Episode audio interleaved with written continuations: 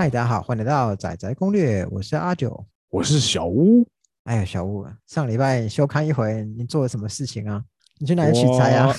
就地取材啊！啊，听说你有一个小故事跟大家分享，本来要成交的案子，突然卖方反悔啊。对，这真的是我相信很多可能我们同行朋友，或者是说目前正在看房子的朋友，可能多少都有碰到，就是屋主啊，价钱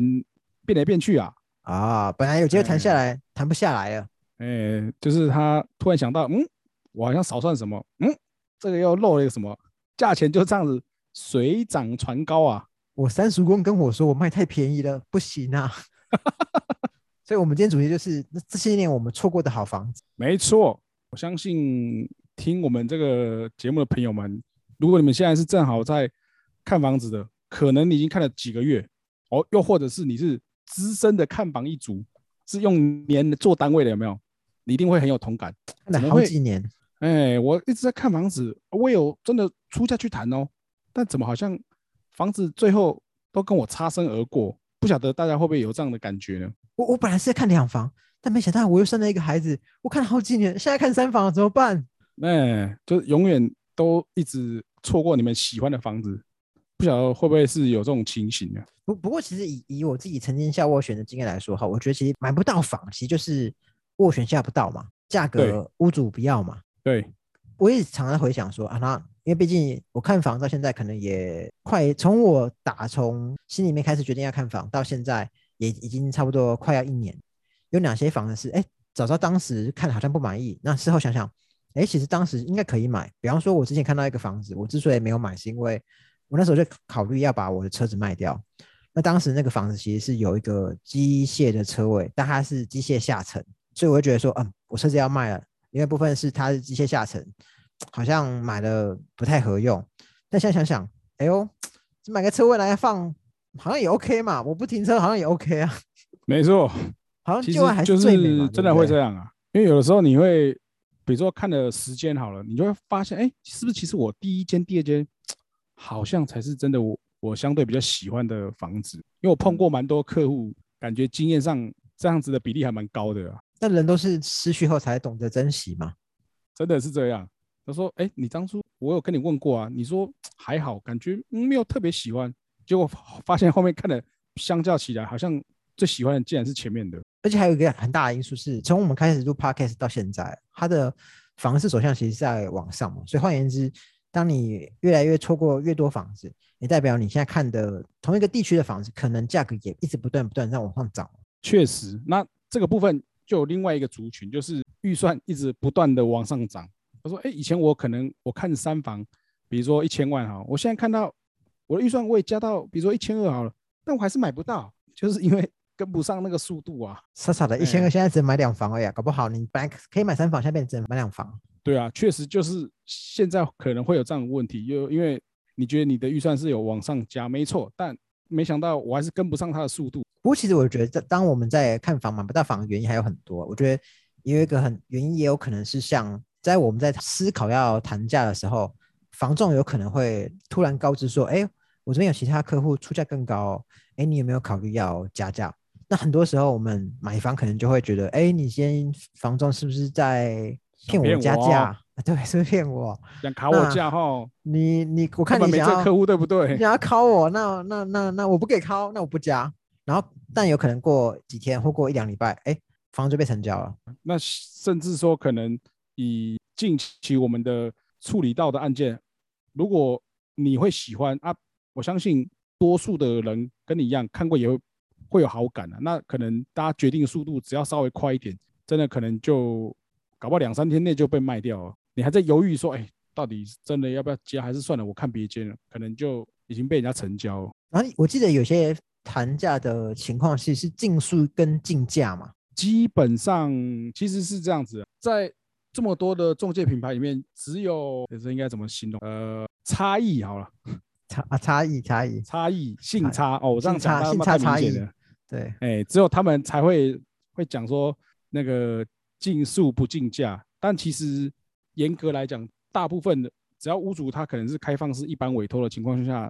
大家都是竞速就竞，而且你要也是比的就是说你谁跟屋主的信任感更好。所以多数情况有可能是同时有好多组房，呃，不是房客，好多组买方同时在看这个房子。现在看的是，哎，你要快点出价，然后你的价格又要够高嘛，否则，哎，即便你第一个喊，要价钱漂亮，而且你要很快就决定说好，我就是要出，这样才有可能你在第一时间，即使说啊价钱有落差，但因为还有顺位的问题，所以你还是可以再考虑说我要不要在那嗯在这之前，别人也只能等在你后面而已。不过刚刚讲到差异的单一斡旋制，其实我觉得它也不完全是，因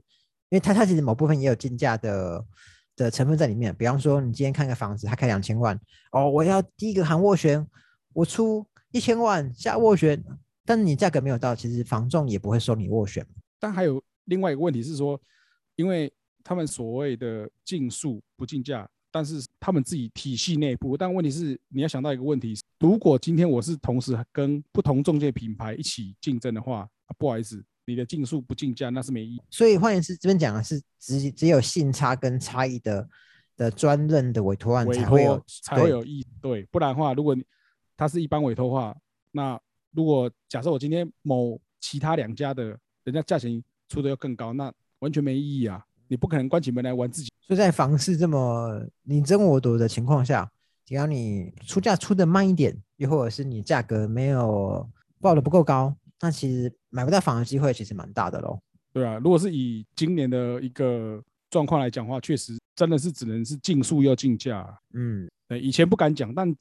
这两年绝对是这样的情况。不过除除这件事以外，我觉得很多人看房，他也也容易受到一些新闻事件的影响。比方说，之前不是有呃房地合一税上路前了、很多人都觉得，哎，我好像应该要再等等，好，搞不好房地合一税上路后就会再下修嘛，所以容易被一些呃房市的负面新闻影响。嗯，确实蛮多人会这样子。那其实我觉得像，像我有看到很多网上的人在分享说，他看房看了很多，你看到他都呃存了不少钱。那我我自己看会觉得，那其实看起来你就没有买房的必要性嘛，不然才有可能是有办法让人家看了好几年，那也无所谓的感觉。哦，这样子的族群还是会有，就是他只是想说，好，我看能不能看到一个更好的，然后我真的很喜欢的，我才会换。嗯，他有这种需求，但没有到那种急迫性的、可有嗯可无的那种感觉，我相信会会来听节目，一定都是有买房的需求嘛。我我相信明确的需求、啊。对，，而且其实应该这样这样讲哈，卖方可能比较不会听我们的节目，都是买方听嘛。嗯，应该是比较多会是这样。对，那大家都会想知道是到底现在房市的状况是怎么样？因为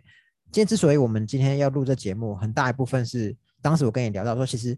我我们都会很想要知道房市现况跟房子的情况，但是我们又并又不能完全相信我们跟我们合作的房仲，好像他给我们的一些讯息没有这么正确嘛。呃，因为我觉得其实很多人都会想要看说所谓的专家学者在做一些预言，都有时候想到那个 之前有看到有人在讲，我们这个东西哦，又不是像那个什么游戏一样，不是之前有个游戏叫狼人杀吗？嗯，里面有个角色是预言家，对，我又不是预言家，你怎么会问我这种东西？我还跟你讲那个，你还竟然相信？这个不可控啊！所以没有人有办法准确预测到底房市会怎么走嘛。对啊，没错啊，这种东西你敢打包票吗？我相信没有人敢说，哦，好，我写签名说我可以保证一定未来几年会怎么样，一定没有办法做到这种程度啊。所以看起来我们这些买房都是呃思考犹豫太多太久，所以才会到现在才才会一直买不到房子，一直错过那些好房子。哦，这个应该是占绝大多数的人都会有的一个状况，就是因为在思考到底要不要出价，或者是说啊，我已经在谈了，那我到底要不要追，就是追加预算，或者是说，还是我就干脆赶快去换，考虑其嗯，那在这个过程中呢，可能他就会错错过一些很重要的时间，就好比说啊，嗯就像我们刚才前面讲，如果他是一般委托的话，别人已经很快就决定好，我就是我可以加到多少，那你还在等，那不好意思，就是没。我我想可能也是因为买方大家都很担心自己买在浪头上，就刚好在买在房价最高的时候，希望我不要买贵。哎，我听说那个屋主他的成本其实没那么高，就觉得哎，我买贵了，好像我不想成为我所有邻居里面买最贵的那个人。其实人性是这样没错啦，因为都会想说要买便宜，然后啊，那屋主当初才买多少钱，我为什么现在要给他赚那么多什么的？我相信嗯人都是如此啊，但一个重点是说，你今天就是有需求嘛，那也不用一直纠结于说当初人家买多少钱。那毕竟房地产就是这样，时间它就是一个很重要的因，因为人家先进，所以他有办法买到那个价钱。那你要回想说，那你当时候你怎么没有先去买？如果你觉得那时候买是便宜的，我觉得就可以想这个问题，就是你可以解释很多事情。那当时我没有钱啊。呃，如果是这样的话，那就没办法。那那那也是一样啊，还是跟我刚讲，房地产它就是一个时间的一个周期嘛。那现在它来到这个时间点，它就是水位就到这边了，那没办法，除非你可以再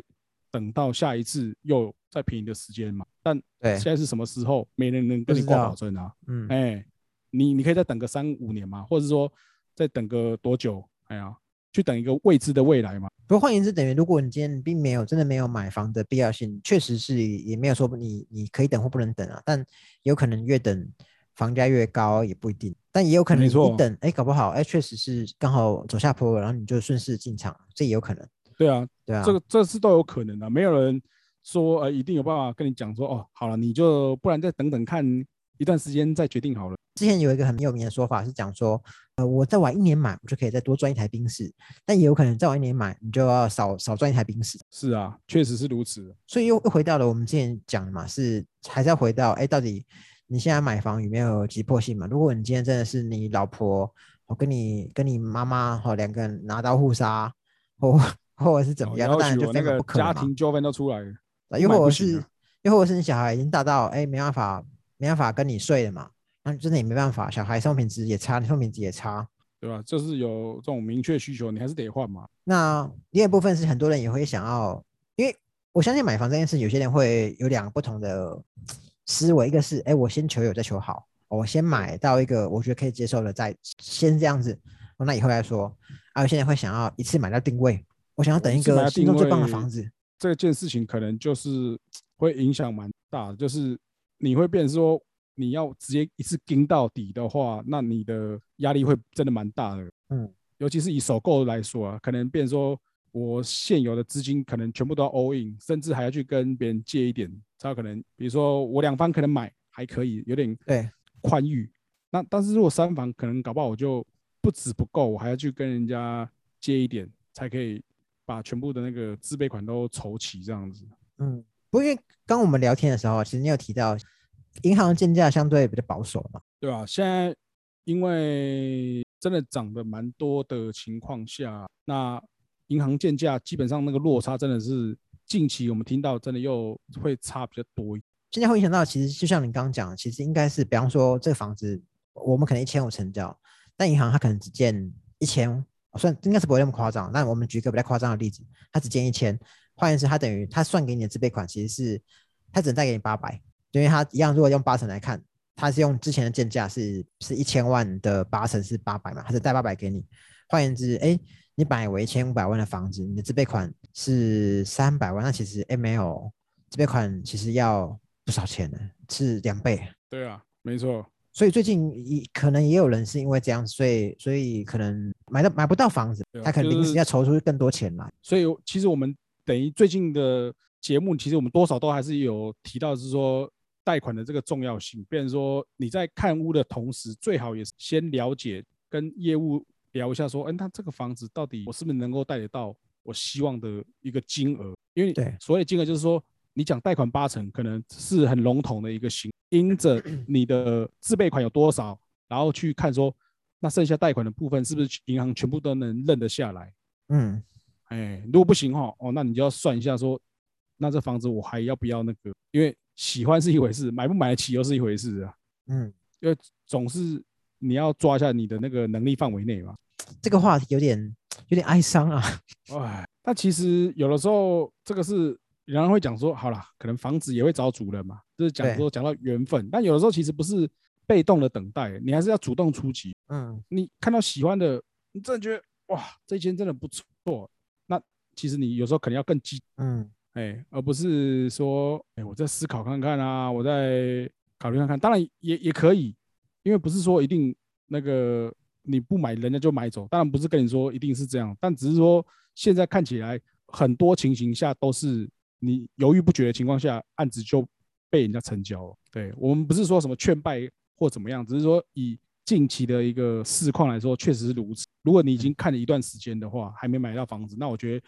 或许你真的要思考一下，可能是出在哪些问题点上面。先排除说那个预算问题啊，因为预算这个不是我能帮你的，因为这个大家各各自努力，各自凭本事啊。对对啊。那另外还有一个就是说，我们以前也比较常碰到的是，你跟比如说房仲 A 看，然后出斡旋，但是你私底下你又想说，我再去找其他家帮你下，那就会变成说好像重复去跟屋主讨，就是千万不要这么做了。这我个人的小建议。可能被屋主错估情势嘛，比方说他觉得，哎，我这房子很多人喜欢，那我价格当然很抢手啊，我三九个月就出来了。思考一下，是不是应该？可以再卖更好，那那你要谈下来的机会又更小，所以我们其实都会跟客户建议说，你千万不要做这种事情，因为你这样其实只是让你自己价钱更不好谈而已。我们会帮你谈，可是你千万不要又到处去打听，然后又找别人去问，跟然后就会发现，哎，其实根本就同一组客户啊。结果屋主就说，哇，建立欣喜，我的房子好抢手啊！哎呀，那我不如我再加个五十一百来卖好了。不过在这种现在市况那么好情况下，我觉得。真的，呃，不叫 A 的案件，应该基本上没有机会让你这样操作了，因为 很快就卖掉了，对吧？是比较难会那个，那只是说可能就会偶尔会碰到我们刚刚讲前面提到屋主的价钱，有时候你也知道，现在变说案子比较少的情况下，比较有可能会呃人性嘛，当然会希望卖越漂亮的价钱越好，对，那就是看你自己的能力范围，你觉得。可以再跟他谈就好了，就没有必要说一昧去追价。应该说是我们还是要仔细评估我们的财务状况嘛。但当今天市况好的时候，你你不可避免，你一定会付出比较多的金额去买房子嘛。那你就要评估说，那这个房子确实是我买得起，那我也很喜欢。那你再再追价嘛。那如果今天真的是好，那今天价格就不到，那就没办法了嘛。但一定要是你有去努力过，对吧？反正。你可以就算简单算一下，说你每个月贷款，你这样子，比如说你多加个十万、二十万好了，或者是三五十万，那你每个月你的贷款多增加多少，是不是你负担能力范围内？OK，那你就思考，因为喜欢的房子错过不在了，我只能这么讲啊。以现在的条件跟现在情况来说，确实是这样的机会比较高啊。好啦，那关于这个。那些年我们出过的好房子，还有没有什么是要跟大家分享的？基本上大概是这样子，可能我们买房子、看房子的人本身一些心态上面啊，我觉得就刚刚有提到那几点，可能自己要再斟酌一下，是不是还要坚持这样子？我我我们这边也也不是一一一面劝劝败或怎么样，因为其实其实因为其实以小屋来说，哈，你你身为一个房仲立场，其实你也不希望看到你的客户呃因为买房子然后把自己惊爆嘛？呃。我觉得是没必要这样子，因为人生除了买房子，还有很多事情可以做啊。对，因为对的，你讲的真的很好，所以很多人是，哎，其实我假设我今天，哎，真的买不到，那没关系，我还是还是这样过我的生活嘛。买房并不是我的一切，我现在或者是说，你可以以后再说，可以换个角度想，我可以买一个我负担得起的房子就好，但是我同一时间我留下来钱，我还可以再做别的，那何尝不可？换言之，如果你今天为了买房，然后你所有所有的收入都拿去。盯完房贷就是每天只能吃泡面，那这样也不太健康嘛？对啊，是不用怎么赌身家跟你盯上去，说我就跟你拼了啦，是没必要这样子啊。嗯，好，那看今天节目就差不多到这边了。OK，那如果各位听众有一些主题希望我们去讲的，那也欢迎留言或私信跟我们讲。对，或者是你有有趣的经验分享，因为我们现在比较希望朝一些实物型的经验来跟大家做分享，或者说有可能可以。比较有技术层面的东西，比如说跟代数有相关的，我们也可以帮你们了解，然后再跟大家做分享。好，那我们下次再见喽，拜拜。